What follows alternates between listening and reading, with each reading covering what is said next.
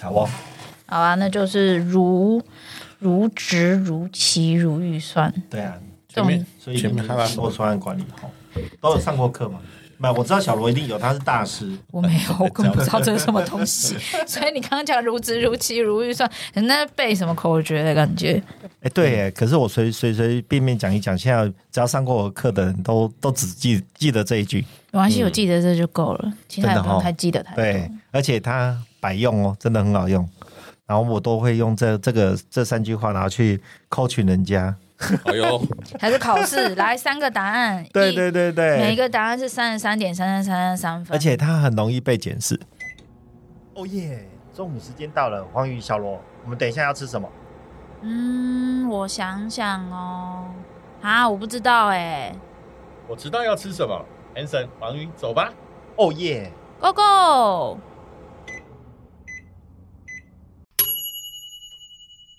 Go！Hello，大家好，欢迎来到企业营养五四三，我是营养师黄瑜，我是管理顾问 Hanson，我是生命工程师小罗。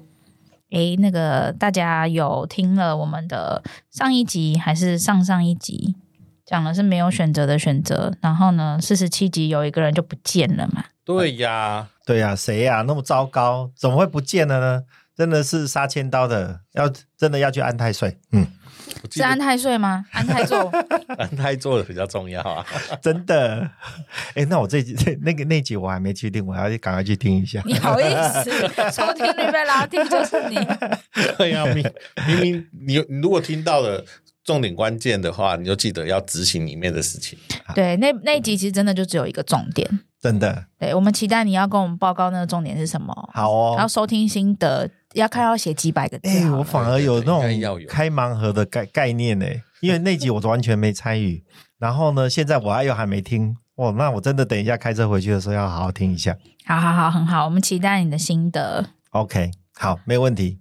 好，那我们这集要来聊的这个主题呢，老实说，在顺访纲的时候呢，听着 Hanson 跟小罗两个人巴拉巴拉巴拉在讲，然后我就在旁边眼神放空，听着他们两个在讲。这个主题对我来说很陌生。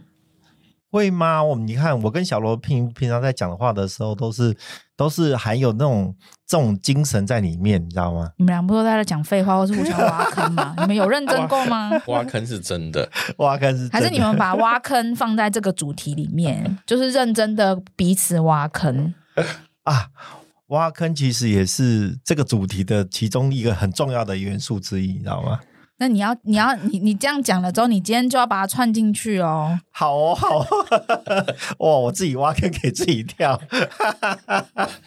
所以，我们今天的主题到底是什么啊？好，那我来跟大家揭晓一下，就是专案管理。我问一下两位，就是其实小罗不用问了，他是。专案管理大师的大师，那我先问一下黄宇啊，今天就主攻黄宇。那黄宇，我问一下，你觉得专案管呃专案管理的部分，对于你来讲是应该是什么样的一个名词？一个案子，然后他要他要他要执行，然后执行的过程中就有很多事情要管，叫专案管理。好，那我稍微解释一下，因为其实专案管理对对大家来讲是。可能有些人经常听到，但是事实上在操作的过程中，可能大家会有点模糊。那我就先稍微讲一下它的定义。其实专案管理的目的是在创造一个独一无二的产品或者是服务，都可以叫做专案管理。一定要独一无二。对，独一一定要独一无二，它不能是重复制造出来的东西，因为那个那个就会变成是运营。就是营运的部分，所以独一无二的概念的来讲的话，它就是，例如说，呃，举个例子，在那个埃菲尔铁塔算不算是一个专案管理所呃所造成的一个产品？嗯，就以古迹而言，它是一个独一无二的建筑物。古迹而言，对，没错。那台北车站呢？嗯。以台北车站这个名称而言，它也算是一个独一无二的建筑，因为没有第二个台北车站。好，那我再问一个比较，那是有形的东西，那再再来是一个无形性的东西。好了，那黄鱼创造的的服务算不算是独一无二的？好，那当然算了。对，所以其实专案管理在创创造东呃创造产品或服务的过程中，他一直强调独一无二无二的目的，就是他要跟运营的过程是有有所区隔、有所差异的。那也因为它不是运营，所以呢，它就会有一些限制。对，你觉得会是哪哪些限制？我觉得今天好像一直那个那个问题都一直往黄鱼身上，有点不太公平。那我们现在请小罗大神帮我们做一下解释好了。解释哪一块？就是我如果说要创造一个独一无二的产品或服务的时候，我们会有哪些限制？哦，会有哪些限制？如果要创造独一无二的产品或服务的话，有哪些限制？嗯、首先，第一个想到就是你的资源绝对不是无无限多的。嗯，对。如果你资源无限多，你其实也不需要你啦，你就是把它 outsourcing 出去，什么都能做到啦。是，没错。然后再来，你的时间也是有限的。对，因为时间如果无限的话，那我就放下啦，十年后再说就好了。没错，没错。对，好，再来，还有一个。还有一个是什么？是，还有一个是什么呢？还有一个，好，那当然问一下，是说另外一个的部分，你们觉得我们要创造一个独一无二的产品或服务的过程中，我们最在乎的是什么？它产生出来的东西是不是符合我们的需求或符合我们的要求？那通常我们给这样的一个符合要求叫做什么？品质。对，没错。所以这边哇，我觉得黄鱼的领悟力很高哎，真的，我觉得他应该是很现在应该是可以可以给他一个叫做 PMP 的荣誉荣誉证书给他了。我们我我跟小罗亲自颁给你好了，可以的，我们就颁发你一个国际专案管理师，但是他有个 Dash，对，Dash 是 Hanson 跟小罗两个签名。哦，没有没有没有没有没有没有没有关系没有关系，就是谁签名都可以，因为老实说 PMP 是什么会考我也不知道什么东西。对，PMP 其实是一个很有趣的地的东西，它是一个呃，就是美国所发展出来的一个认证，然后算是呃所有的专案管理师都会去考的一个证照。哦，哎，其实说到那个什么专案管理师就叫 PM 嘛，对不对？对，我就是曾经很多年听 PM PM PM，然后呢，我第一次听到 PM 的时候，我以为是那个 PM，你们知道是哪个 PM 吗？我应该知道是哪个 PM。我觉得你应该有 get 到我的点，因为露出了意味深长的微笑。真的假的？我没有哎、欸。什么？什么是那是什么 PM？我不知道是什么 PM。有有其他的 PM 吗？有、啊，我知道的 PM 有两种嘛，一个是就是专案管理师嘛，那另外一个就是产品经理啊。No no no no，不是。哦、你要以我的我的就是我的 baseline，就是我的就是这么这么菜鸟的过的想法去想象 PM 还有什么样子的缩写是 PM。认真，哎，有这种东西吗？我真的没有 get 到，哎，对不起哦，我真的年纪有点大了。啊、这这这跟年纪没有关系，这只是你单纯没有联想到而已。哦，是哦，我想想看 PM，哎，我真的想不出来，哎，怎么办？围绕围绕在你的人生生活中，无时无处不存在它的 PM。哎，可以提示一下吗？就比如说。你要让老板看到你是很尊重他的，然后你是很愿意追随他的，所以他说的你都会不断的去说，哇，你说的真棒，你说的超好。哦，那是狗腿吧？差不多接近了，接近了。对，那不是就是 PM 是不是 People Management 类似这种东西，人际关系管理？你把它想得太复杂了啊，哦！真的，哦。但其实我觉得我后来发刚听完小罗这样讲，我觉得我们两个答案应该也不一样。哎，也不一样吗？对，也不一样。哎呦，哎呦，这有趣了，真的。哎，P N，我好想，好好想知道这个 P N 的。我先说。好，你先说你的答案。我的答案是拍马屁。哦，我的不是，我的就是 AM 跟 P N 而已。哦，太有趣了。好，那那那延续我刚刚那个拍马屁叫 PMP，那什么叫 PMPMP？PMPMP，嗯。拍马屁的人的马屁？是这个吗？接近了，拍马屁人的马屁，那就是 那是狗腿吗？拼命拍马屁。哦，拼命拍马屁。哦，对，拼命拍马屁，对，这个谐音好哎，很有趣哦。对，PMP 是拍马屁，PMPMP 就拼命拍马屁，好辛苦哦，人生一直在拍马屁，真的。对，我我当初在听到 PM 的时候，想说为什么要一直讲下午？到底关下午什么事？嗯、然后我一直讲了很久很久之后，才说哦，原来 PM 是一个是一个角色，然后是一个人。对，然后所以后来知道是一个人，然后我想说哦，所以一个人他是一个 PM，那所以他到底要做什么？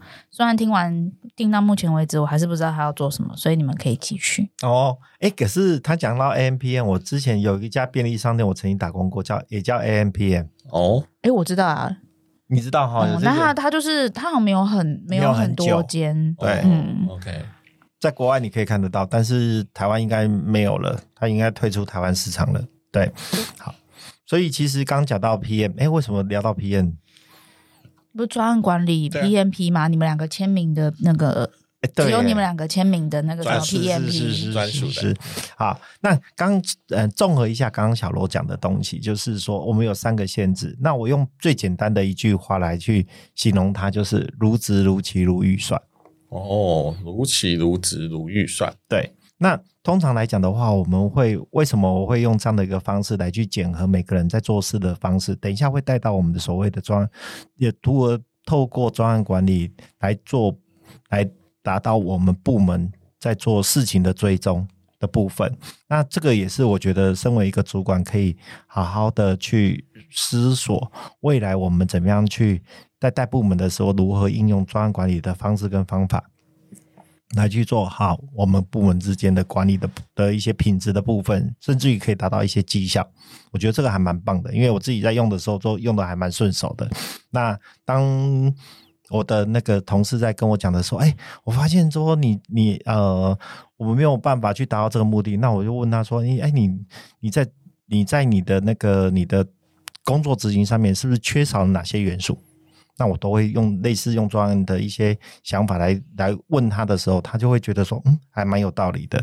但是如果说我用一些个人的直觉去问他的时候，那真的就很惨。那等一下我也会稍微做针对这三个的部分来去做一些解释跟举例的部分。好，那我就先大家对专案管理大家都知道哈。那专案管理的部分，我稍微再举个例子，它为什么其实可以融入到我们的生活中？第一个就是我刚刚讲的部分，就是说，如果说你自己会专案管理的时候，举例来说，像我有个朋友，他就是为了要怀孕，那但是其实他的卵子只剩下两颗，那一颗冻卵之后呢，再取出一颗只剩下一颗，然后好不容易着床了，他就要想尽各种办法把它把它留在自己的体内。可是，在留在自己的体内过程中，因为他的呃，容易流产的体质，所以呢，他打字的时候，他还必须要长期的卧床在一起，在那个就是在卧卧床，然后去做一些安胎的部分。但是因为其实，在卧床的过程中，他要保持心情愉快，不能有太大的心情起伏。我真的觉得，一个妈妈要为了要让自己的孩子留在自己的体内，要花多少的精神跟力气，才能够让他。平安的着床在这这这在这在体内的部分，所以其实他就利用专案管理的方式，然后去规划他未来四个月的作息。四个月的作息，虽然诶刚刚有讲到说我们在做管理专案管理的过程中要产生独一无二的东西，那我问一下，他四个月怀胎生下来的小孩算不算独一无二？当然独一无二。对，那中这中间来讲，是不是有个期限在这上面呢？有四个月。对，然后呢，生下来的。的小朋友的品质是不是要保持保证他健健康康的？嗯，对，所以这过程中他就很努力的去维持他。虽然产生出来的东西，哎、欸，不能不能是做东西，是小朋友啦。好好说话哦，好好说话哦。是小朋友，他就会努，因为他想要他健健康康，所以他在过程中一定会很努力的去小心他每天的作息、饮食，还有包含情绪哦。很多人都说，哎、欸。那个母体在怀孕的时候，如果她情绪很好的时候，生出来的小朋友也会心情很好。我举例来说，像我的小朋友，他现在皮肤白，呃，非常的白皙白皙，然后白到说，诶，到底是男生还是女生？到现在还是哦。那我们就在回想说，奇怪嘞，我跟我老婆都好像不是，诶，非常白皙的人，为什么生出来的小孩这么白皙？我们就一开始一直在回想说，那时候他妈妈的。的那个呃饮食到底是有没有什么特别之处？后来发现有，因为那时候孕吐有点严重，但是唯一吃得下的就是芭乐，水果这个水果芭乐是唯一他吃得下的东西，他吃大量的芭乐，然后我就发现说，哎，在营养素里面，应该是在营养学里面，水呃水果之王好像是芭乐的营养素是最高的吧？维生素 C，对，它是最高的。那维生素 C 是不是跟皮肤白白的有关系？它会跟抗氧化也会有关系啦。不过这小小岔题一下，不过有的时候也可以再回去看他的，就是爷爷奶奶那一辈，也有可能先天皮肤是比较白的，因为有的时候我们的肤色是隔代遗传的。哦，但好像没有诶、欸，我都觉得我的他的爷爷奶奶都是黑黑的。你这段有你这段有要放进去吗？还是要剪掉啊？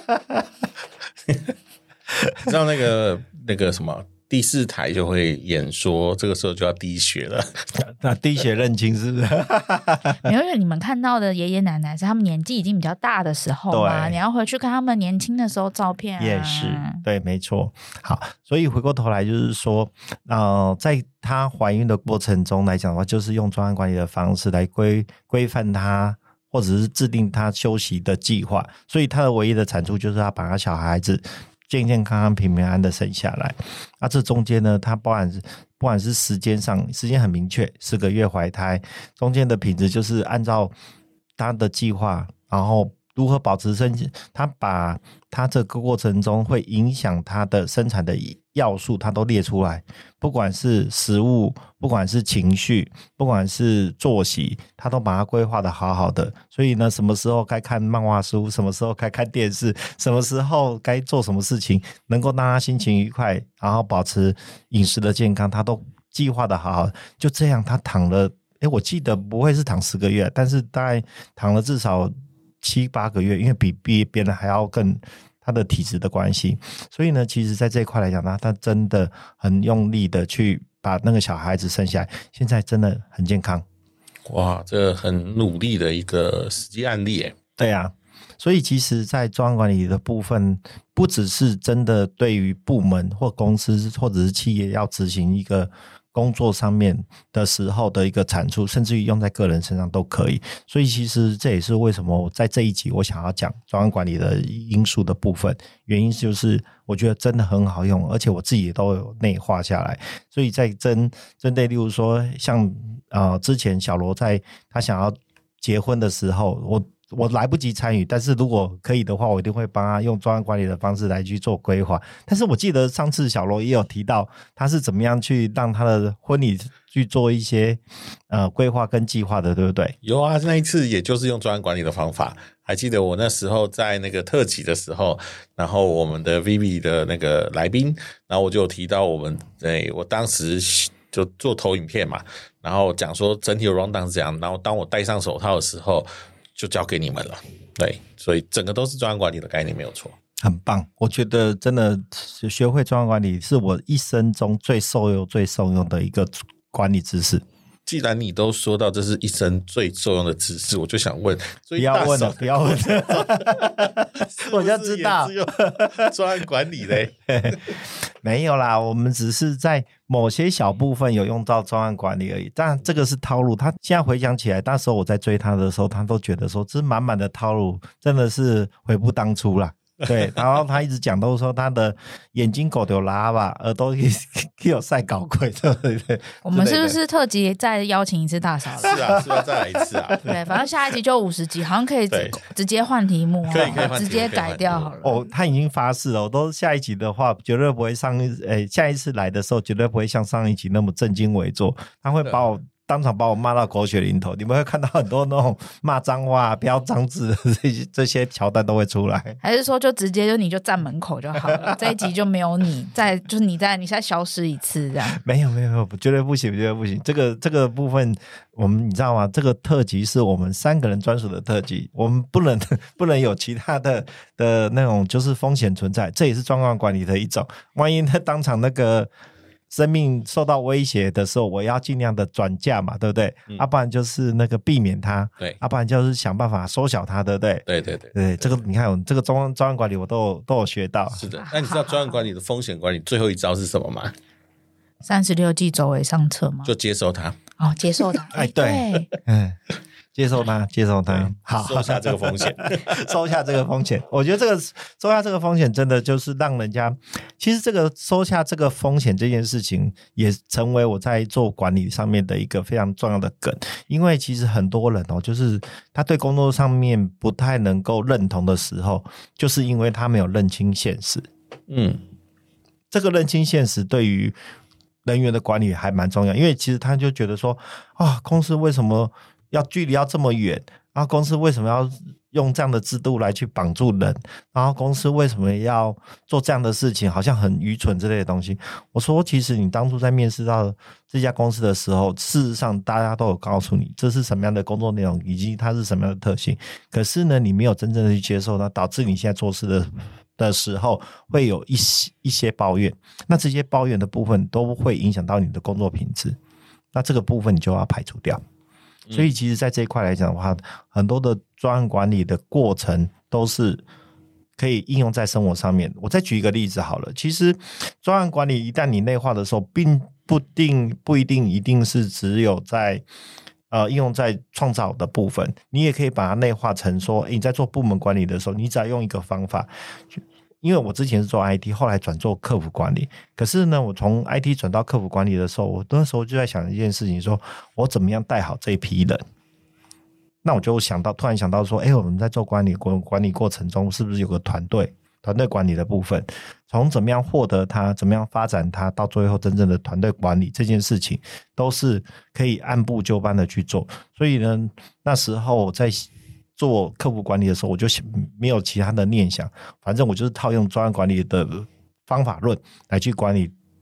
那时候我都带的是微软的客服团队，就发现说很好用，而且尤其在风险管理的时候，让我觉得可以让客户有点非常的印象深刻。原因是因为他还没有看过说，哎，一个客服团队可以用这样的方式来去 support 他们的。他们的要求，所以在这一块来讲，我觉得还蛮值得。好，那我们就回过头来带到我们今天专案管理刚刚讲的部分，三个限制，三个限制，也就是说，我们必须要在这三个限制里面来去来去创造出我们独一无二的产品或服务，也就是所谓的如职如期如预算。那这时候我就要给给大家一个提问：什么叫做如职？品质啊，品质。那我想问一下，品质要怎么样定定？例如说，我做一只手机，那这时候呢，它的品质应该要怎么定？可能就是它的规格啊，比如说它显示荧幕可以多大，比如说可以到四 K 啊，然后它的镜头可以怎么样啊，然后它可以抗摔啊，等等，都是一些品质的指标。对，好，那刚小罗讲的是一个规格方面的一个品质的指标的部分，那也就是他还透露一个。一个讯息就是说，品质是设计出来的，嗯，绝对不会是凭个人感觉出来。大家有认同吗？同意，同意哈。所以你不可以说，好，我今天买了买了华为的手机，然后却用 Apple 的品质去要求它，嗯，这很怪。我觉得这两个手机其实事实上都是品质很好的，但是就看什么人用，因为一个是 Android 的系统，一个是苹果的系统，这两个就是不一样。那你不是一个。以一个英文来讲的话，就是不是 Apple to Apple，那你这样的比较是无意义的部分。还有一个是说，如果说好，你用你是一个制造商，那这时候呢，你想要给市场上什么样的品质，你要很清楚的设计出来，而不是说好，今天你把它推出去之后，人家跟你讲说，哎，你这手机是山寨版的手机啊，可是你本来就预设你要做山寨的手机，结果你却因为别人对对你的。的挑战，所以呢，导致说你去跟人家解释说，好好好，我会会改变。那这时候你一定你会造成什么样一个灾难，知道吗？就是你的规格会一直变，一直变。对，你的规格会一直变，导致你的成本一直在上升。这时候就不是你设定的品质啊。所以为什么我们在讲专案的品质管理的时候，一定要强调说我的品质。就是设计出来的，而且你要怎么样去把你的品质透过一些手法，让它能够清楚、有形体的方式去描述。诶，这个很重要哦，不然的话，很多专管理的部分，尤其是 IT 的专管，我曾经听过一句话：百分之九十五以上的 IT 没有办法去做好好的结案，这是因为他们在对品质管理跟所谓的范畴管理的部分有一有很大的瑕疵，所以呢，这专案经理的部分就必须要负担很大的责任，因为他没有守住所谓的 scope，scope 就是范畴的部分，然后品质也没守住。有些人就说，我付给你十万块，但是却要求一百万的品质，那你真的很惨呢。对啊，所以不太可能，不太能够这样用。我再举个例子，就是说，我现在服务的客户里面有一家公司，他做了七年的专案，都没办法结案哦。一个 IT 系统的设计居然没办法结案，那那时候呢，我们就发现，居然说他的主要的窗口觉得他必须要把这个专案做到我尽善尽美，所以呢，客户的要求只要他觉得合理，就一不断的加上去。这时候你觉得应该吗？不应该啊，对，因为他会觉得说，我就是要满足客户的需求。那我问一下，满足客户的需求就是专案管理的最高宗旨吗？不一定，不一定，一定是要在当初有谈到的部分去满足他，而不是在后来才加上去的部分。所以，专案管理最大的教我们的技能是在于，对于你的范畴的管理跟品质的管理，有很棒很棒的一个手法。跟技巧来帮助 PM 能够守住他的所谓的专案的范畴跟专案的品质的部分，这也是我觉得品质为什么是在专案管理里面有讲到品质设计出来的这件事情，我一直记在心里面，这个很棒。那我们就请我们的小罗大师来分享一下，分享什么？对，在专案管理里面，你认为你以前的教学？授课的过程中，你怎么样教人家做好品质管理？品质管理哦，我会举一个案例，就是镀金这件事情。好，镀金是什么概念呢？就是呃，大家跟我们公司订了一个雕刻的泥菩萨，然后我们这个我们的师傅呢，就把这个泥菩萨给它刻好了。结果左看右看，哎，旁边有一盒金粉呢，他就把那个金粉涂在那个泥菩萨身上，然后。涂上去以后呢，就把它送给客户。所以客户本来要的是一个泥菩萨，结果他拿到的是一个金菩萨。哇！他就帮他镀金了。这个不是客户要的，但是是我们给出的。好，那当然可能客户会觉得啊，这等不起过来呀。好，他就他多给他可能不是他要的功能，所以他可能也不要。然后他送出去的那个这边可能觉得很开心，因为我多增加了资讯给他，我多给他一些资源，所以他觉得哎，赚到了，赚到了，或者我对客人多好啊，这样子让客户满意度变高。但他可能没有问过客户，所以这个是一个从品质上的角度来说可能会发生变异的一个案例。哎，我觉得这个例子很棒哎，泥菩萨一般的人会以为说，反正我多加给人家的就代表是好的，嗯，可是事实上不是。我再举一个，我当初做一个例子，就是在开发一个系统的时候，那时候我的那个年代有所谓的 DOS 系统，然后呢，因为刚好进步到所谓的网页系统的部分，所以呢，我就一心一意的想要把所有的 DOS 系统都转换成网页，因为我觉得网页给我很大的流程控制，可以很弹性，里面可以加很多叭叭叭的东西，甚至有图片可以看。可是 DOS 系统大家都知道，哎，DOS 系统小黄鱼知道吗？知道啊，dir 反斜线 P，哦、哎呦，专业专业耶，好专业、哦，好强哦，真的。对，因为 DOS 系统的部分就是只有指令，然后呢，你会看到一堆指令，但是它确实是，确实是，如果用习惯的人，它很快速，跟网页式的是不一样的。所以呢，那时候我就一心一意的把想把人家的 DOS 系统转换成网页，结果我设计完了之后，人家不愿意用，因为它本来一天可以 key。举例来说，一个小时可以 key 五百笔，变成网页式之后，他只能 key 十五笔到二十笔，哎，效能差得多，他工作做不完，他觉得说这个系统很难用。可是我就觉得我不服气啊，我就觉得说我精心帮你设计这么优美的的画面，还让你就算新人都不会觉得很很难操作的的一个画面，结果他就说不是，这不是我要的，他拒绝使用，就我的系统就废了掉。所以我觉得很冤。那到时候那时候我就悟悟出一个道理，就是说，当你在做一个一个产品的时候，或一个服务的时候，你一定要站在客户的立场去想，这个东西是不是他要的，而不是说用你自己的想法去强加在人家的意志上面。这时候呢，你就做出来的东西绝对没有人要。这也是为什么说我们做专案管理的过程中有一个非常重要的角色，因为我记得好像是第五版才开始有的，叫做利害关系人。所谓的利害关系人，就是说现在的使用者或者是或者是付钱的老板，然后呢，这两个人是真正这个专案的使用的灵魂人物，他们的需求为最最高宗旨，但是在一开始的时候就要先跟他们谈了，不然的话后面他会无限制的一直加，那时候你就惨了，这个就会落落入另外一个一个另外一个圈套或者另外一个陷阱，然后导致你没办法结案。好，所以其实我先讲到的部分就是。如职如期如预算的如职品质是设计出来的，这件事情还蛮重要的。好，那第二个部分就是如如期的部分。那我想问一下小罗好了，你在过往一样是在上课的过程中，你怎么样去教导大家，在一个专案管理能够如期完成？教导大家怎么样如期完成？我通常会先做一件事情，就是。呃，在课室里面，我会让大家一起共事得到。抱歉，在在课室中，我会请大家一起共事的得到一个大家同意的一个时间轴，我们称为 WBS 或者是一个甘特图。那因为是共识决定，所以不是你压我的时间，或我决定你的时间，这样是大家共同讨论出来的。那当然，这个时间可能不是。这样大家都拉一拉，又加一点 buffer 的时候，就就超过了整个专案的预算了啊，跟时间。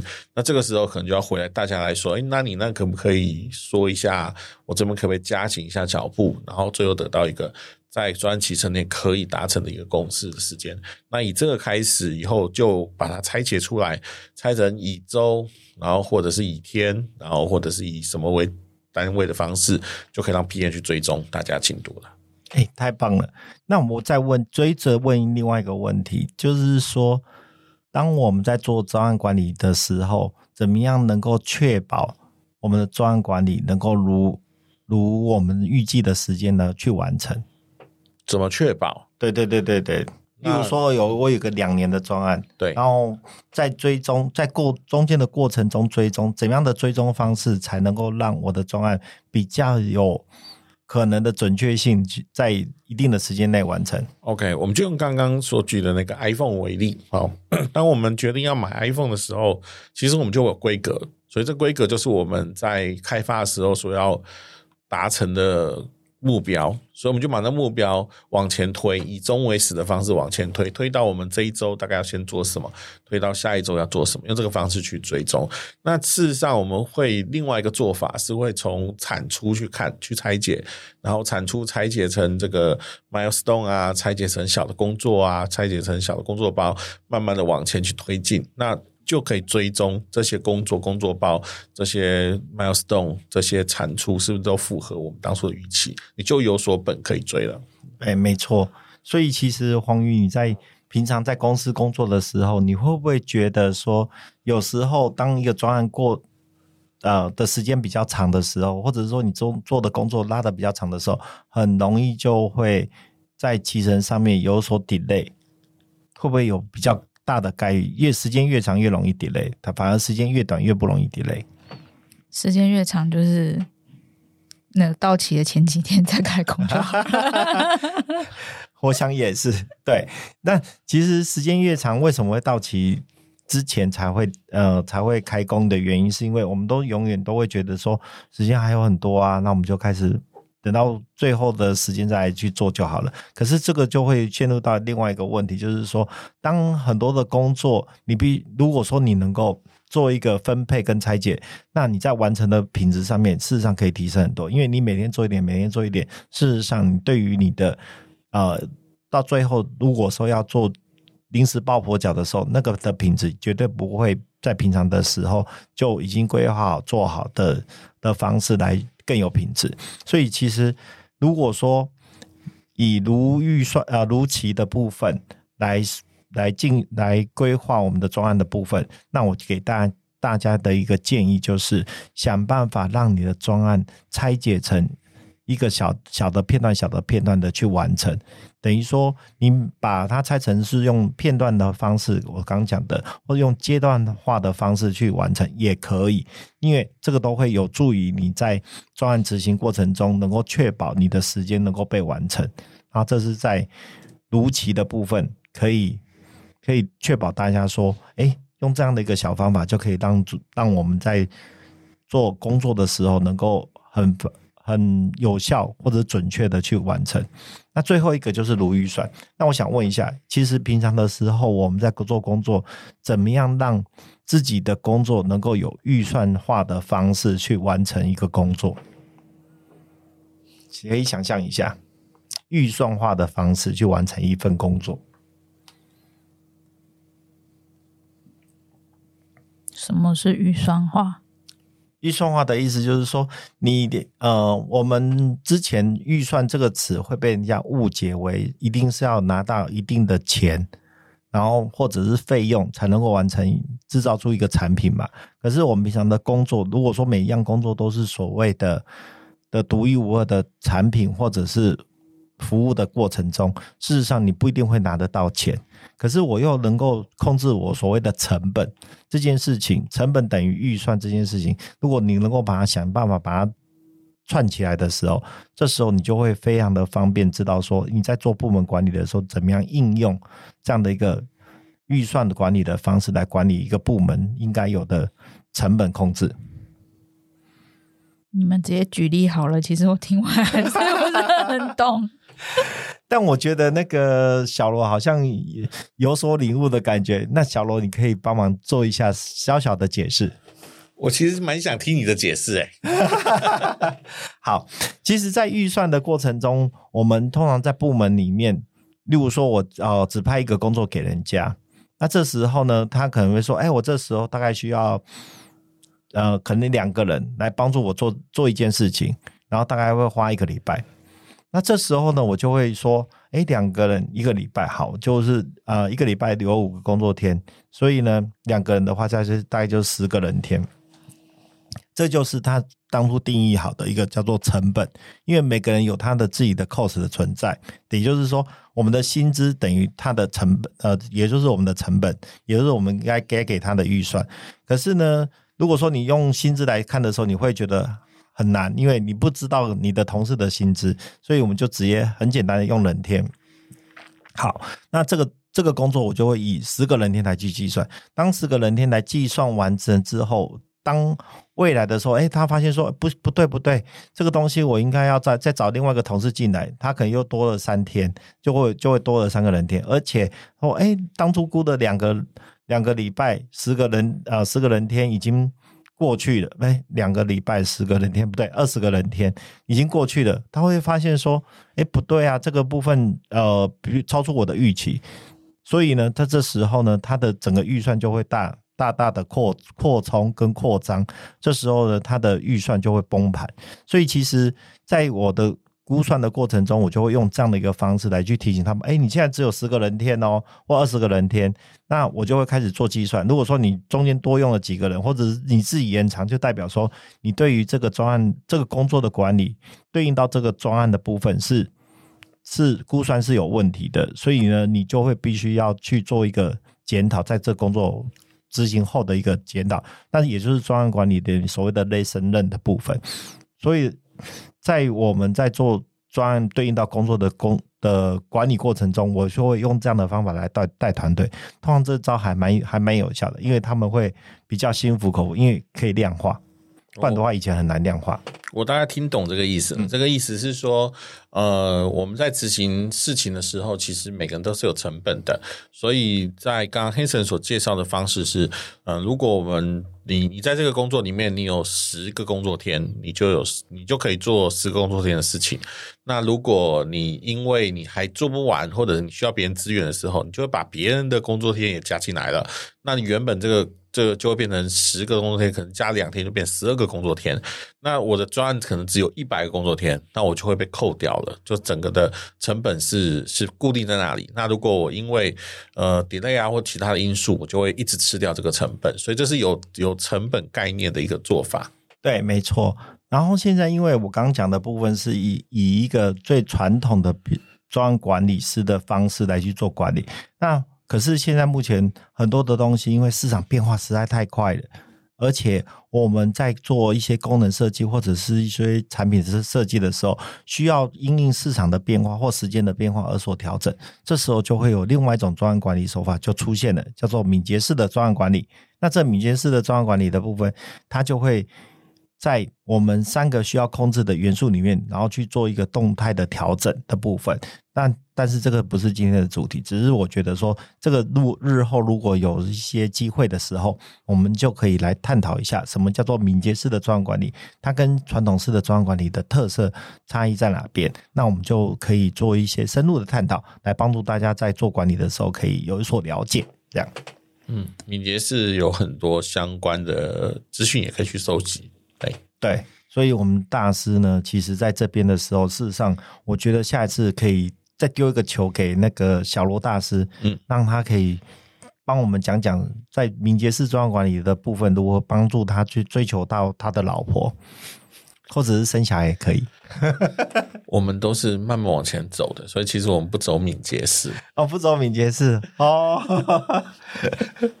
慢慢品味比较有味道，是不是？对，我们是很用心的，慢慢定好规矩，然后定好规范，什么时候达到什么目标，在有成本的考量范围之下完成这件事情。太棒了，小罗他老婆啊，大嫂啊。你就想想看，你是不是也被套路套进来的？要不然的话，你怎么会觉得有是不是有点莫名其妙的感觉？怎么会嫁嫁到这种老公呢？对不对？这，这我必须要说，其实我唯一的套路就是满满的爱，求生欲很强。真的，你求生欲太强了。我觉得，我觉得大嫂真的应该要要稍微好好的回想一下。他之前给你的套路有哪些？以后要怎么样预防？我觉得最好的方法就是我们现在请 Hanson 帮我们总结这一集的三个重点。好的，没问题。好，那我们在这一这一集里面，我们讲到什么是专案管理的部分。那我们要先定义专案的目的，就是在创造独一无二的产品或服务，这是第一个要点。第二个第二个要点就是。如做专案管理，一定要如职如期如预算。那如以如职如期如预算来看的时候，品质设计出来，大家一定要牢牢的记住。那如期的部分，就是为了要能够确保大家的专案能够在期限内完成，所以呢，最好的方法就是把把专案做一个拆解，让它片段化或者是阶段化。那这样的话，可以帮助你确保在每个阶段都可以有机可循，然后甚至于可以做检核。结果的检核，那第三个就是如预算。如预算的话，不一定要以费用来看，你可以用人天来看。那如果用人天来看的时候，你也可以控制到你的成本的部分。所以呢，在这一集来讲的话，专案管理的部分就跟大家分享到这边，谢谢。好哦，那既然我们都听到了 Hanson 跟我们讲了如期、如职、如预算，那这一集也有一个小问题也分享给大家。如果你刚刚学到了如期、如职、如预算的专案管理方法，那你会用在什么样的生活或职场上的专案呢？欢迎你把你想要分诶想要执行的呃工作或者是生活的专案，把它分享到我们的留言平台上。太好了，我觉得如果说有人愿意分享的话，我乐于去在未来的节目中跟大家做一个分享哦。太棒了，那好像我们很开心的就达到了我们的年度总目标哎。其实还没啦，因为这集是第四十九嘛，如果是一年的话是五十二周，五十二，对，但是我们觉得五十是个很吉利的数字。是，那五十我们要干嘛？五十就来拉勒啊。我们就来拉了他一整集，对，我们就下下一集是我们的总结特辑，但与其说是总结特辑，不如是拉雷特辑。好，我非常期待。哎，你知道那个五十这个数字对一个人来讲的话，也是一个很很有意义的一个数字，因为我们都没答，除了 Hanson 以外，我们不知道这个意思。对，我还我不知道五十是什么意思哎，加靠药。你们怎么这样？我五十五十是知天命，是不是？知天命。六十而哎，六十而立吗？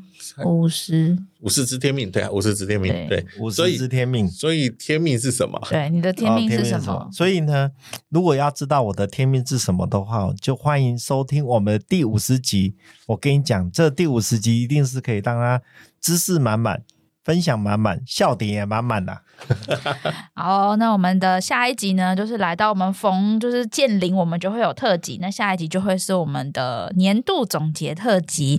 那大家可以期待我们下一集是怎么样来拉勒的，然后怎么样有好笑的。好期待哦！我自己都迫不及待的想要听到我们的第五十集了。嗯，好，那我们这样子，下一集大家记得要来听哦。那我们今天就到这集了，这边喽，我们下集再见喽，大家拜拜，拜拜。哦，终于下班了。哎，Hanson 小罗，我们赶快去打卡了。等一下啦，黄宇，还有一件很重要的事情要说，马上追踪和订阅这个节目，才能第一时间收到频道的更新哦。也要在 Apple Podcast 跟各大收听平台留下五星好评哦。哦耶，棒棒！那 Hanson 小罗，我们明天中午茶水间见喽，拜拜。